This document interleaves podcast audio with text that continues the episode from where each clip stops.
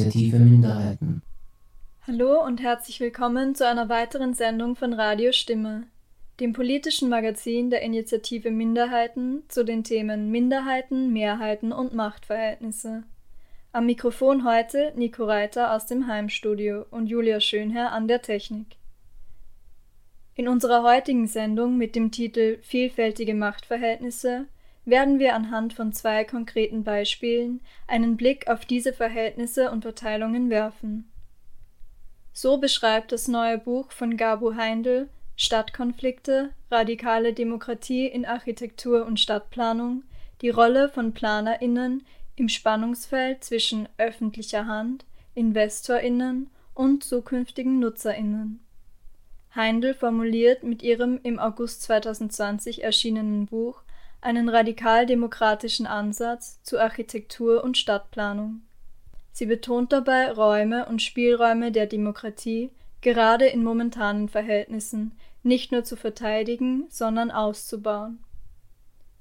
Außerdem thematisiert ein Zusammenschnitt der Veranstaltung Eindämmung und Ausgrenzung, Migration und Flucht in der Pandemie wie in den letzten Monaten bestehende soziale Ungleichheiten und Machtverhältnisse verdeutlicht und verschärft wurden. Der Vortrag beschäftigt sich mit den Folgen der politischen Maßnahmen und wirtschaftlichen Entwicklungen für die Arbeits- und Lebenssituationen von Migrantinnen und Menschen mit Fluchterfahrung sowie auf die Auswirkungen für Beratungsorganisationen. Im ersten Beitrag stellt uns meine Kollegin Petra Permesser ein Buch vor, das sie während des aktuellen Lockdowns gelesen hat. Es handelt sich um das Buch Stadtkonflikte Radikale Demokratie in Architektur und Stadtplanung. Petra erzählt uns in der folgenden Buchvorstellung mehr darüber, wie das Buch aufgebaut ist, wie es ihr beim Lesen gegangen ist und was bei ihr besonders hängen geblieben ist. Zu hören ist im Beitrag auch Melanie Konrad, die Textpassagen aus dem Buch eingelesen hat. Mit ihr geht's auch gleich los. Im Stadtraum wird Politik gemacht, durch Gentrifizierung und Abschottung, durch autoritäre Sicherheitsmaßnahmen, durch Anpassung an Investmentinteressen. Und es wird Gewinn gemacht, mit Wohnungsnot, mit Betongold, mit urbanem Raum als Kapitalanlage. So beginnt der Klappentext des Buches, das vor mir liegt. Es trägt den Titel Stadtkonflikte, radikale Demokratie in Architektur und Stadtplanung. Geschrieben hat es die Architektin, Stadtplanerin und Aktivistin Gabo Heindl. Es ist 270 Seiten dick und drei Großkapitel schwer. Beim Aufbau des Buches orientiert sich Gabo Heindl an einem Begriff aus der Stadtplanung, den sie kapert und für sich neu schreibt. Der Begriff Public-Private Partnership, kurz PPP beschreibt einen Vertrag zwischen öffentlicher Hand und Privatunternehmen, bei dem sich die privaten Unternehmen dazu verpflichten, bei einem Bauprojekt Gemeinwohlinteressen zu berücksichtigen, wenn zum Beispiel in einem privat finanzierten Wohnbau auch Sozialwohnungen eingerichtet werden sollen oder wenn ein öffentlich zugänglicher Park für alle entstehen soll. Aber auch Schulen und Straßen werden nach diesem Modell errichtet. Gabo Heindl nimmt nun die drei Ps aus dem Begriff Public-Private Partnership her, um daraus die Struktur und einen Standpunkt für ihr Buch zu schaffen. Sie definiert die drei Ps um in Politik, Planung und Popular Agency. Mit der Struktur der anderen PPP wird zunächst die politische Dimension von Architektur und öffentlichem Raum in einer konfliktoffenen Orientierung von Politik dargestellt und dabei populare Handlungsmacht – Popular Agency anvisiert. Die Planung, das zweite P, steht dabei im Spannungsfeld der anderen beiden Ps, also von einerseits Politik als Konfliktpolitik und von andererseits Austausch bzw. Allianz mit der Popular Agency von sozialen Bewegungen und Bottom-up-Initiativen, die demokratische Teilhabe und Handlungsräume erweitern. Die drei großen Kapitel Politik, Planung und Popular Agency sind dann jeweils in drei weitere Unterkapitel unterteilt. Soweit zum Aufbau des Buchs. In der folgenden Buchrezension werfen wir gemeinsam ein kurzes Schlaglicht auf jeweils einen Teilaspekt pro Großkapitel. Das 270 Seiten lange Buch ist nämlich sehr dicht und an manchen Stellen sehr akademisch. Das mag sicher auch daran liegen, dass es auf Gabo Heindls Dissertation beruht. Sie versteht das Buch selbst als Praxistheorie, also als ein Theoretisieren der eigenen Praxis als Architektin und Stadtplanerin. So wird die Analyse von theoretischen Texten im Buch auch immer mit Beispielen aus der Praxis angereichert. Mit dabei sind zum Beispiel der Donaukanal oder der geplante Turm beim Heumarkt in Wien.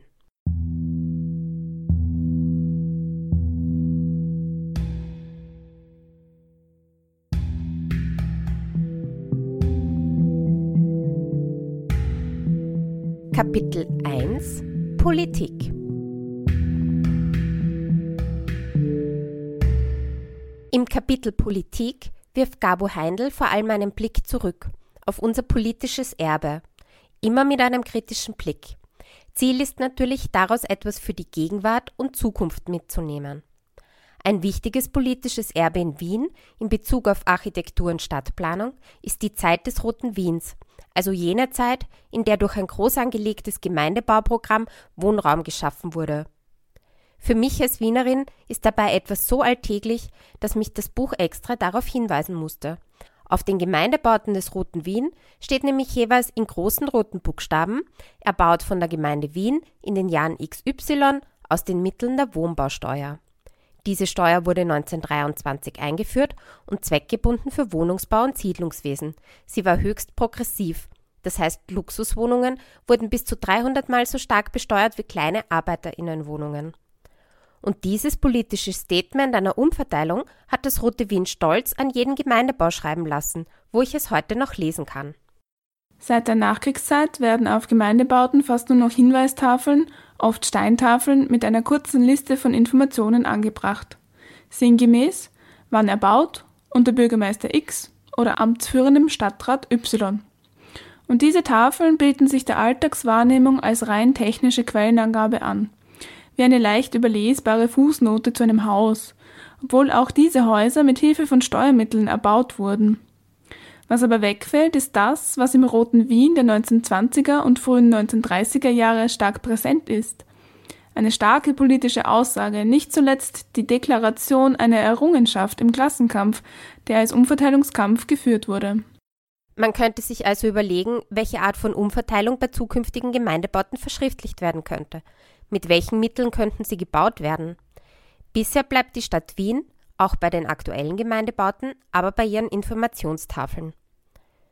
Wer möchte, kann diese auch nochmal weiterspinnen und darüber nachdenken, welches Bild über diese Informationstafeln entsteht. So merkt Gabo Heindl in einer Fußnote an. Es ist ein Symptom einer Art Refeudalisierung, wenn das errichtet aus den Mitteln der Wohnbausteuer ersetzt wird durch erbaut im Jahr X unter Bürgermeister Y mit dem markanten Unter wie in Untertan.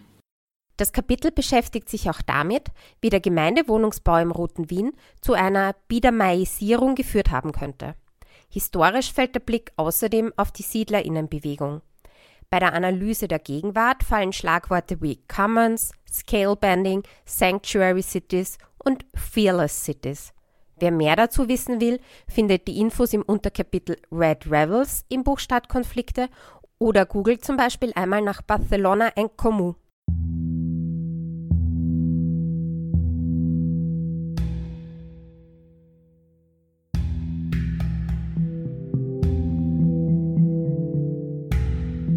Kapitel 2 Planung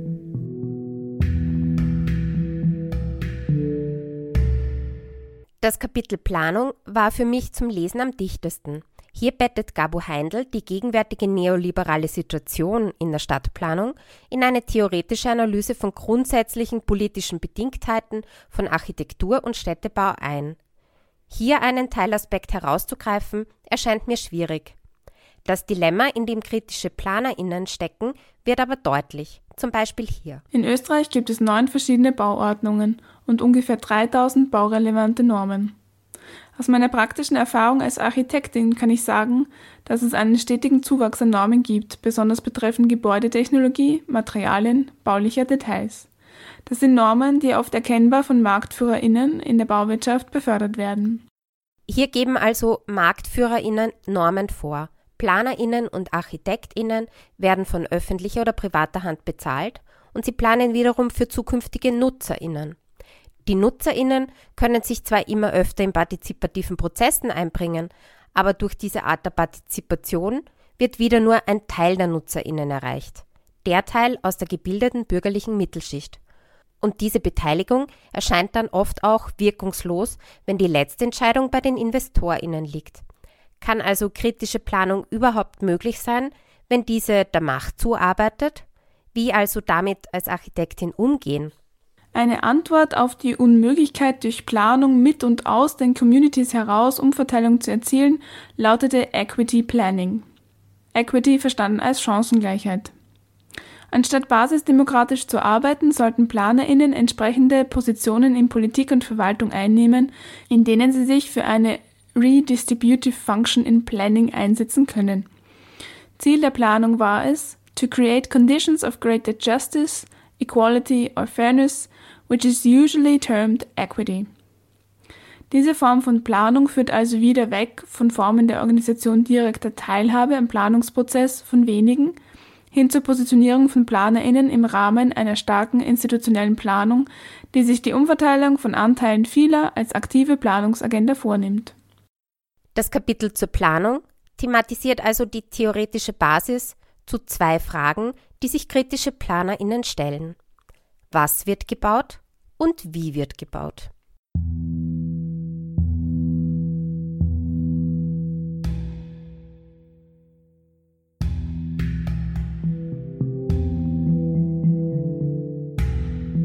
Kapitel 3 Popular Agency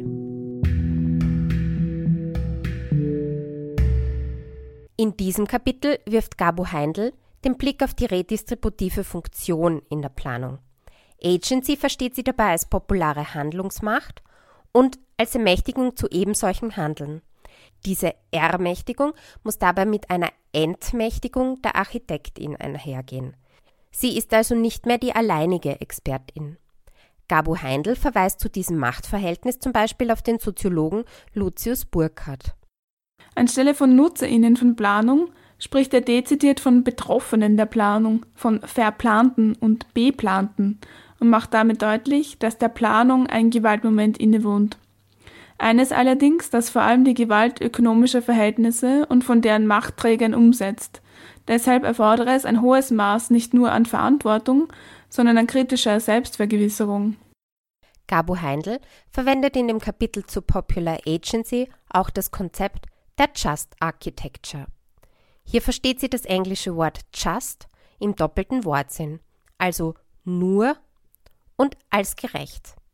Dabei ist nur Architektur so zu verstehen, dass es um das Bauen an sich geht und nicht darum, damit die Welt retten zu können. Das Nur-Moment an Just Architecture hat etwas von Desillusionierung in Bezug auf die eigene Mächtigkeit an sich, die aber, sie tief gesehen, wieder wesentlich auf ein Handeln hinausläuft.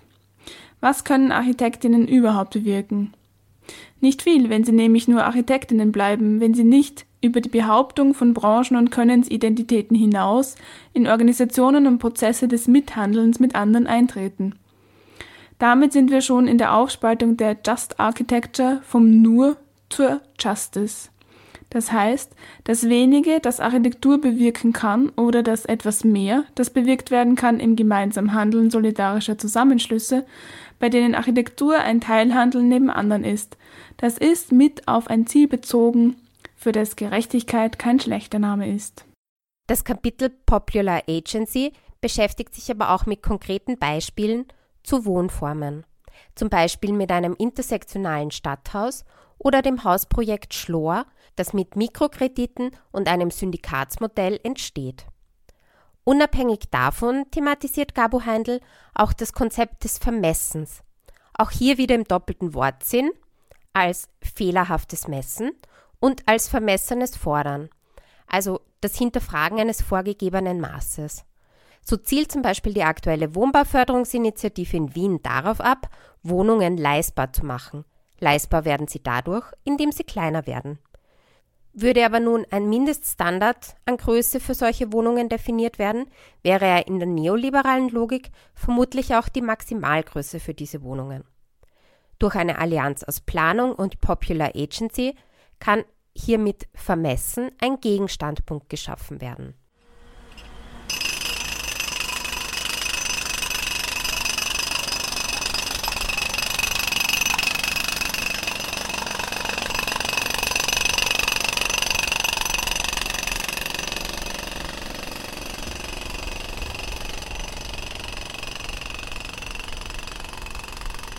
Bei mir im Kopf werkelt der Inhalt des Buches noch immer nach.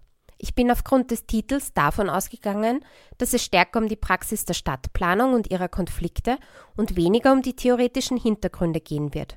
Vermutlich habe ich mich hier auch vom Untertitel etwas in die Irre führen lassen.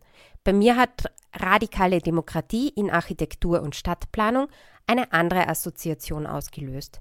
Gabo Heindl versteht allerdings radikal hier in Bezug auf das lateinische Wort für Wurzel, also für eine Vertiefung von Demokratie.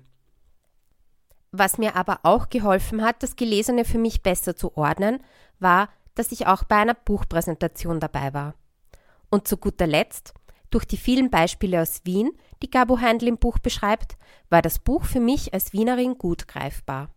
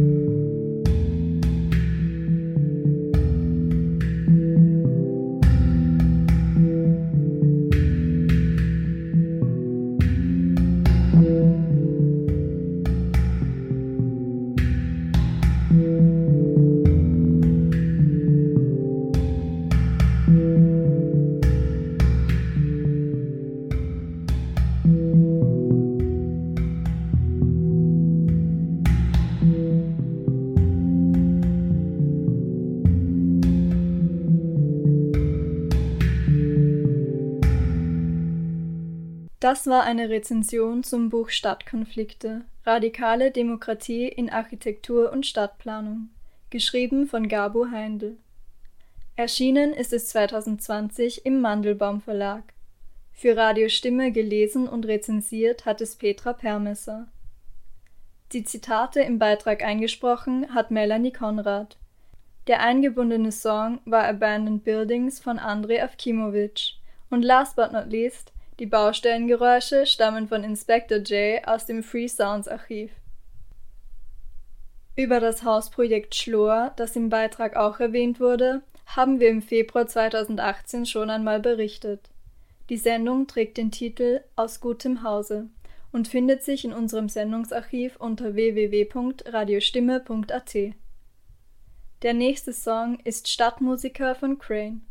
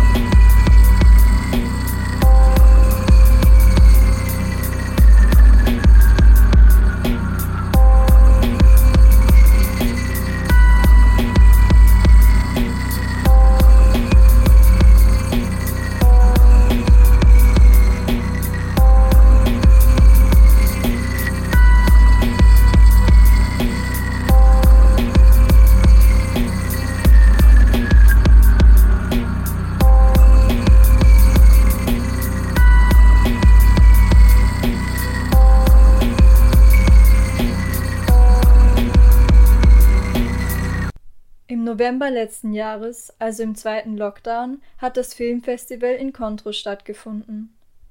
In Contro hat zum Ziel, den Austausch über Migrationsthematiken in Form von internationalen Spiel-, Dokumentar- und Kurzfilmen zu fördern und bietet rund um die Filme auch eine diskursive Einbettung des Themas an. Das ist auch in der Auftaktveranstaltung mit dem Titel Eindämmung und Ausgrenzung, Migration und Flucht in der Pandemie geschehen. In dieser Diskussionsveranstaltung in Kooperation mit dem Arbeitskreis Wissenschaft und Verantwortlichkeit der Universität Innsbruck sprachen Vertreterinnen von Tiroler Beratungsstellen für Menschen mit Flucht- und Migrationserfahrungen über die Herausforderungen während der Pandemie und des Lockdowns speziell für ihre Klientinnen. Die geladenen Expertinnen waren Doktorin Bedia Yildiz von CEMIT, dem Zentrum für Migrantinnen und Migranten in Tirol.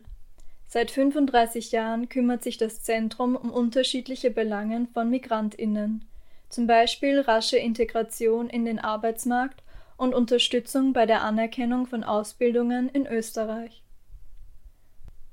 Doktorin Frauke Schacht vom Projekt Fluchtpunkt welches sich seit 2005 ausschließlich über Spenden finanziert und kostenlose Beratung nach Bedarf der KlientInnen anbietet.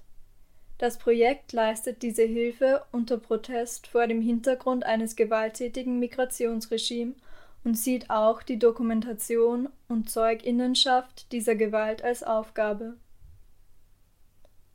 Außerdem Magistra Claudia Baldeo von Ankira, dem Zentrum für interkulturelle Psychotherapie in Tirol vom Diakonie-Flüchtlingsdienst. Bei Ankira bieten PsychotherapeutInnen mit Hilfe von DolmetscherInnen seit 2004 Psychotherapie für KlientInnen im Kontext von Flucht und Migration an.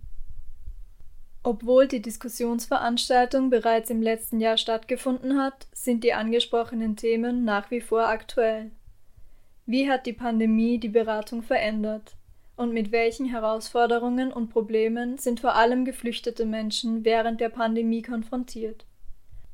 Radio Stimme Redakteurin Julia Hofbauer hat im folgenden Beitrag einige Diskussionsbeiträge zusammengefasst. Die nun fast ein Jahr andauernde Pandemie und der Wechsel von mal strengeren, mal lockereren Lockdowns und Schutzmaßnahmen gegen das Coronavirus SARS-CoV-2 und seine Verwandten treffen uns alle. Und nicht immer sind sie leicht auszuhalten. Unsicherheit, wie es weitergeht, Überforderung durch zusätzliche Belastungen wie das Erlernen von neuen computervermittelten Kommunikationsformen oder die Assistenz beim Homeschooling oder auch Isolation und Ängste betreffen jeden und jede von uns in der einen oder anderen Form. Doch Menschen mit Fluchterfahrungen oder Migrantinnen mit unsicherem Aufenthaltsstatus treffen sie noch einmal in besonderer Weise. Wie genau, darüber sprechen Bettia Yildiz von CEMIT, Frauke Schacht vom Projekt Fluchtpunkt und Claudia Baldeo von Ankyra. Gleich zu Beginn gibt es Einigkeit darüber, dass die Pandemie bereits bestehende soziale Ungleichheiten für Migrantinnen zusätzlich verschärft.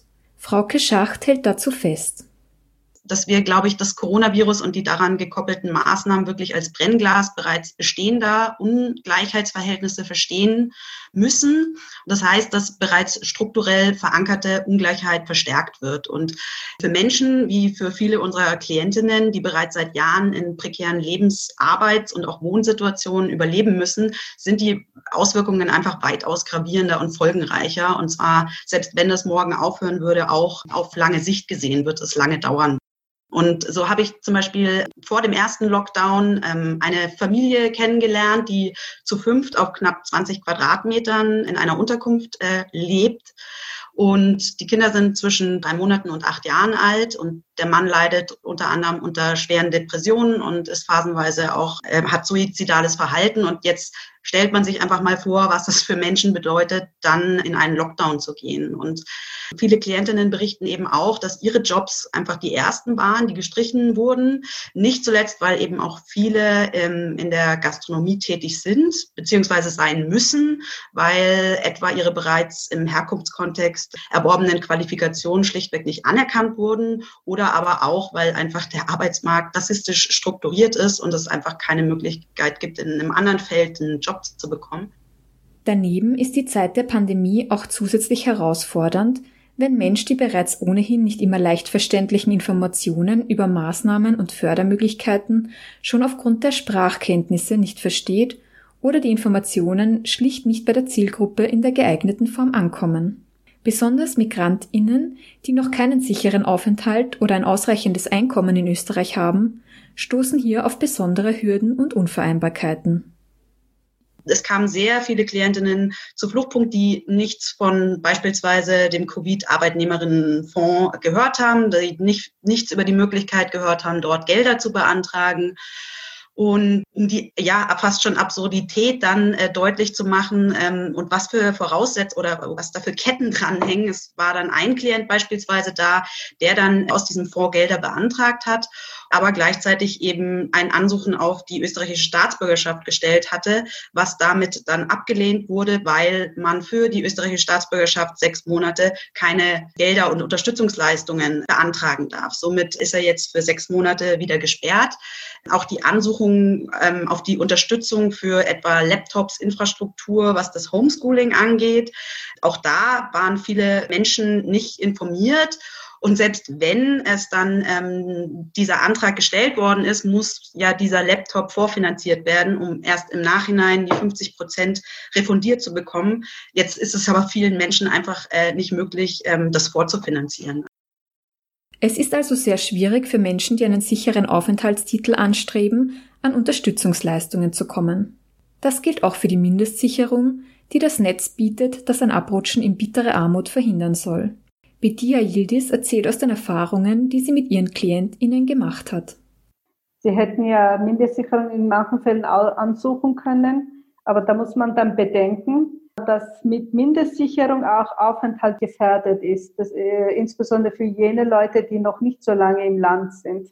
Also solange ihr Aufenthalt nicht gesichert ist, das bedeutet, da müssen Menschen mindestens seit fünf Jahren in Österreich niedergelassen sein, damit sie Mindestsicherung beziehen dürfen, ohne dass ihr Aufenthalt gefährdet ist. Weil für den Aufenthalt ist ja die Voraussetzung, dass die Menschen selbst in der Lage sein müssen, aus eigenen Mitteln ihr Lebensunterhalt leisten müssen, dass sie überhaupt einen Aufenthaltstitel bekommen können.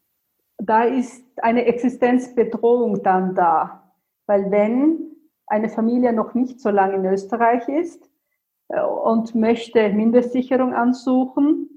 Jetzt spreche ich natürlich nicht von Asylwerbern oder Asylberechtigten, sondern ich spreche vielleicht von Familien, die durch Familienzusammenführung nach Österreich gekommen sind.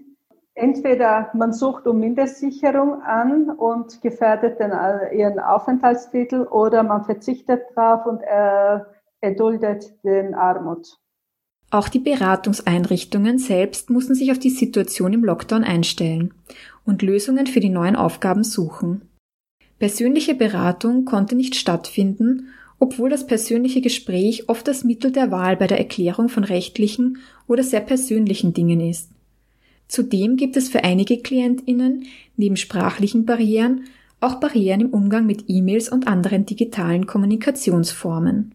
Nicht alle KlientInnen können auf notwendige Infrastruktur, wie zum Beispiel Drucker oder Scanner, zurückgreifen. Bedia Yildiz erklärt die Situation, wenn es zum Beispiel um die Unterstützung bei der Einreichung von Anträgen für Corona-Hilfen geht. Wir sind auch mal kurz ausgefallen, ausgefallen in dem Sinn, also sie haben uns nicht mehr persönlich aufsuchen können, und sie haben die, ihre Anträge oder ihr Anliegen jetzt übers Telefon sagen müssen und viele können auch E-Mail nicht nutzen. Also jetzt spreche ich nicht allgemein von Migrantinnen, dass sie das nicht fähig wären, sondern ich spreche von unserer Klientel. Also was wir tagtäglich ganz normal erleben, eine E-Mail zu verschicken mit den Unterlagen, eine Datei PDF zu machen und zu verschicken, waren sie einfach nicht in der Lage. So haben wir eben mit Post arbeiten müssen, wo wir äh, die Unterlagen ausgedruckt haben, die Anträge ausgedruckt haben, am Telefon ausgefüllt, ihnen nach Hause geschickt haben, dass sie es unterschrieben und noch einmal per Post, sogar dass wir die Briefquers beschriftet haben, dass sie an die zuständigen Behörden diese Briefe verschicken haben können. Und natürlich, sobald äh, ein Behördenstück wieder bei Ihnen angelangt war, äh, hat es bei Ihnen die Panik ausgelöst. Was steht jetzt drinnen? Neben der schwierigeren Situation beim Ansuchen um Unterstützungen während der Krisenzeit, inklusive der Entscheidung zwischen dem Erhalt von Unterstützungen oder einem sicheren Aufenthaltstitel, kann der Aufenthalt und insbesondere der Zugang zum Arbeitsmarkt auch durch den Ausfall von Sprachkursen gefährdet sein. Denn viele der Sprachkurse konnten aufgrund der Corona-Sicherheitsmaßnahmen nicht in der gewohnten Form stattfinden. Durch ersten Lockdown waren ja viele Kurse auch geschlossen, wo Menschen ihre Kurse nicht rechtzeitig abschließen haben können, also ihre Zertifikate nicht bekommen haben, die Integrationsvereinbarung nicht rechtzeitig erfüllt haben. Das Problem ist, da bekommen sie dann nicht den Aufenthaltstitel verlängert, den sie auch äh, für den Arbeitsmarktzugang nützen können, sondern da haben manche eben gesagt, eine Aufenthaltstitel äh, können sie haben, damit können sie hier bleiben, aber denen ist der äh, Arbeitsmarktzugang verwehrt dadurch.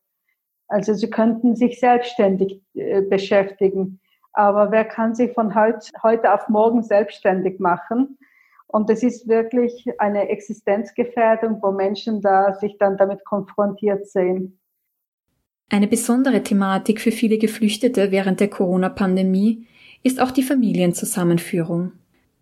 Durch die Schließung oder die schwierigere Erreichbarkeit von Botschaften wird eine rasche Familienzusammenführung stark erschwert.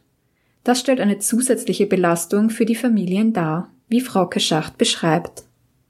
Ein Punkt, den ich an auf jeden Fall äh, hervorheben will, mit dem äh, Fluchtpunkt momentan konfrontiert ist oder vermehrt konfrontiert ist, ist, dass ähm, Familienzusammenführungen gestoppt werden, weil einfach äh, Botschaften teilweise geschlossen sind oder auf Anfragen oder Nachfragen auch nicht antworten. Und ähm, die Dokumente, die in den Herkunftskontexten ähm, organisiert werden müssen oder mussten, die gelten häufig nur sechs Monate und werden nicht selten eben unter wirklich lebensbedrohlichen äh, Wegen, ähm, äh, können die nur organisiert werden. Und jetzt kommt es natürlich durch Covid zu massiven Verzögerungen. Das heißt, die Wahrscheinlichkeit, dass diese Dokumente äh, erneut organisiert werden müssen, ist äh, ziemlich groß. Also das Beispiel wäre jetzt Afghanistan. Da gibt es eben keine österreichische Botschaft. Da müssen die Menschen nach Pakistan, äh, nach Islamabad. Und das ist tatsächlich für viele einfach eine lebensbedrohliche Reise. Und natürlich auch für die Menschen hier, die äh, darauf warten, dass äh, ihre Angehörigen ähm, nach Österreich kommen, ähm, ist es natürlich äh, super schwierig traurig und, und, und verzweifelnd, dass jetzt diese Dokumente besorgt worden sind und jetzt ähm, auf einmal wieder äh, sie in die Warteposition ähm, gestellt werden. Und natürlich immer begleitet mit dieser Sorge auch, ähm, wie es den Angehörigen im Herkunftskontext geht. Dort gibt es meistens oder oft einfach ähm, unzureichende medizinische Infrastruktur, beziehungsweise der Zugang dazu ist einfach nicht möglich. Und ähm, was auch, glaube ich, nicht unterschätzt werden darf, ist, dass eben viele Klientinnen durch die Arbeitslosigkeit, ähm, in der sie sich jetzt momentan befinden, auch keine Gelder mehr an ihre an, an die Angehörigen ähm, im Herkunftskontext überweisen können. Und das ist zum einen mal für die Klientinnen ein, ein wirklich ein äh, unerträglicher Zustand. Und zum anderen, und da sieht man dann, finde ich, auch diese, dass das eben nicht nur aus also einer nationalstaatlichen Perspektive gesehen werden darf, sondern ähm, das eben immer auch globale Auswirkungen logischerweise hat. So ist zum Beispiel von der IOM und vom World Food Program eine Studie veröffentlicht worden. Und in der kann man der, die Prognose entnehmen, dass bis Ende des Jahres voraussichtlich 270 Millionen Menschen weltweit an akuten Hunger leiden. Und unter anderem führen die Autorinnen das eben zurück auch auf, diese, auf den Stopp dieser Rücküberweisungen. Frau Schacht hat bereits die seelische Belastung angesprochen, die diese Situation mit sich bringt. Auch Claudia Baldeo, die über Ankyra psychotherapeutische Unterstützung für Geflüchtete anbietet, kann das bestätigen. Was wir sicher erleben, ist, dass die gelungene ähm, Ankunft äh, der Menschen hier nicht das Ende einer Fluchtgeschichte ist und dass äh, es äh, oft schwer vermittelbar ist, auch nach außen, was es äh, bedeutet, zu wissen, dass äh, Teile der Familie woanders äh, gestrandet sind, woanders aufgehalten werden, woanders nicht weiterkommen, äh, zu wissen, äh, dass äh, das, was an Familie noch übrig geblieben ist, und das ist nicht immer in Österreich, in Innsbruck, in Tirol, sondern vielleicht über eine kleine Grenze, dass das wieder abgeschnitten ist und dass diese Erfahrungen, die vielleicht jetzt äh, für den einen Teil der Gesellschaft eine, ja, eine Lästigkeit sind oder es ist schade für diese, für andere Menschen auch eine Retraumatisierung ist, weil diese Isolation, in der sie hier leben mussten, bis sie wieder Fuß fassen durften, wiederholt sich jetzt. Sie sind wieder abgeschnitten und die, die Vereinsamung und Verzweiflung, die dadurch ausgelöst wird, ist ein, ist ähm, berührend ist, macht uns Helferinnen dann auch sehr hilflos, weil wir nichts entgegenstellen können. Aber nicht nur die fehlende Familie, allein der Lockdown, den wir alle erleben, kann für Menschen in einem Asylverfahren zusätzliche psychische Belastungen, Unsicherheiten und Ängste mit sich bringen. Insbesondere für Migrantinnen, die bereits negative Erfahrungen mit Polizei und Behörden gemacht haben und People of Color, ist auch die gesteigerte Polizeipräsenz durch die Pandemie eine zusätzliche Unsicherheit. Frauke Schacht von Fluchtpunkt nur ein Punkt ist eben dieses Eingesperrtsein, ähm, also die Immobilisierung der Leute. Das bedeutet für viele Klientinnen einfach was ganz, ganz anderes als für Menschen, die eben kein Asylverfahren durchlaufen haben. Und viele der Klientinnen beschreiben schon oder haben schon vor der Pandemie ihre Situation, ihre Lebenssituation mit, ähm, mit dem Gefängnis verglichen oder beschrieben. Und das ist natürlich für sowas wird durch den Lockdown verstärkt. Und vielleicht ein Punkt, der noch nicht genannt worden ist. Es ist momentan, wenn man mal bewusst darauf achtet, einfach eine massive Polizeipräsenz in Innsbruck. Und das bedeutet natürlich für Menschen ganz unterschiedliche Dinge. Das heißt, ich als weiße Frau muss jetzt keine Angst haben vor äh, einer umfassenden Polizeikontrolle.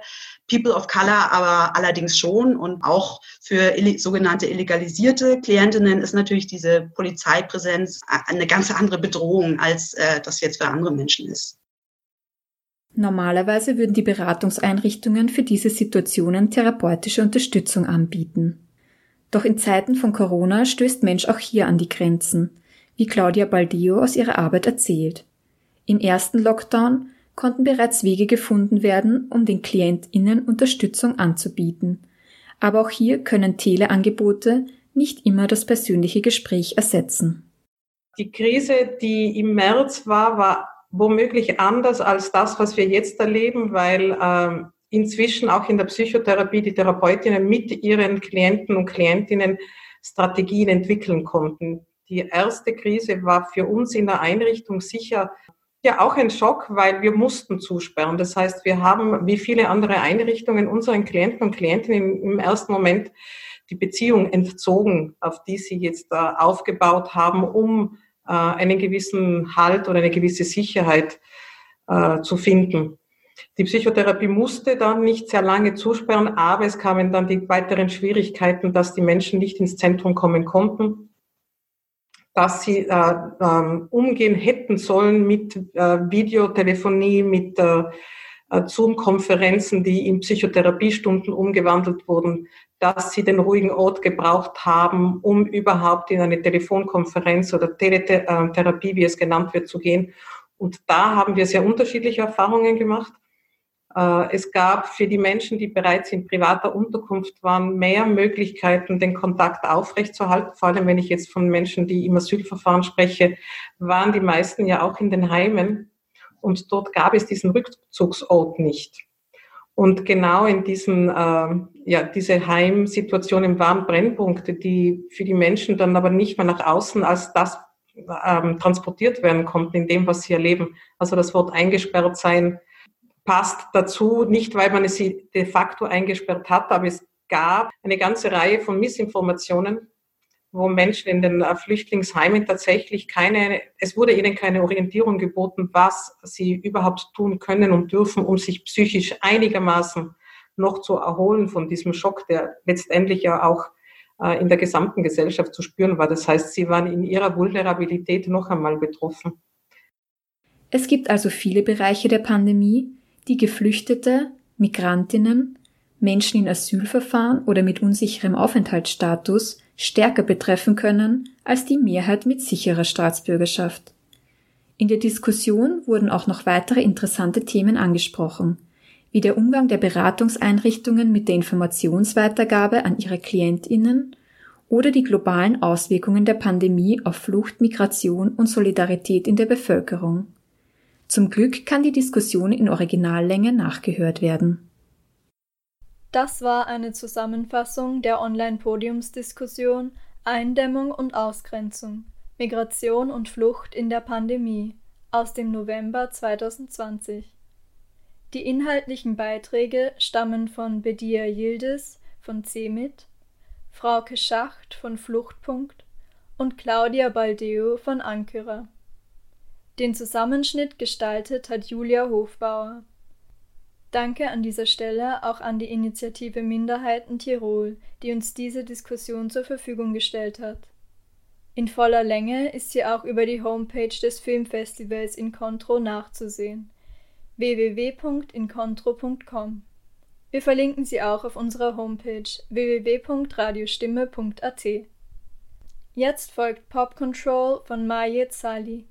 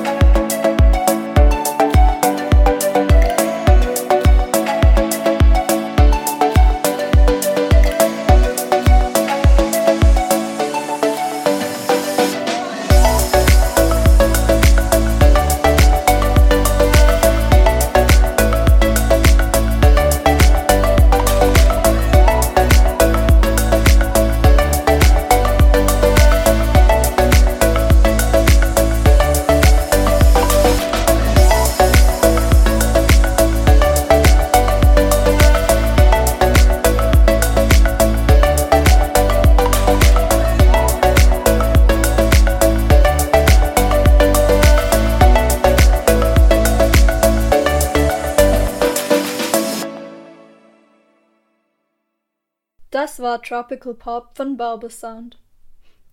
Und damit sind wir auch schon am Ende der heutigen Ausgabe von Radiostimme zum Thema vielfältige Machtverhältnisse angelangt. Falls ihr noch mehr Beiträge zu den Themen Minderheiten, Mehrheiten und Machtverhältnisse hören wollt, schaut mal auf unsere Homepage www.radiostimme.at oder liked unsere Facebook-Seite Radiostimme, die Sendung für KopfhörerInnen. An dieser Stelle danke an Julia Schönherr für die Technik und Lela Guljeva für die Musikauswahl. Es verabschiedet sich Nico Reiter am Mikrofon. Danke und bis zum nächsten Mal.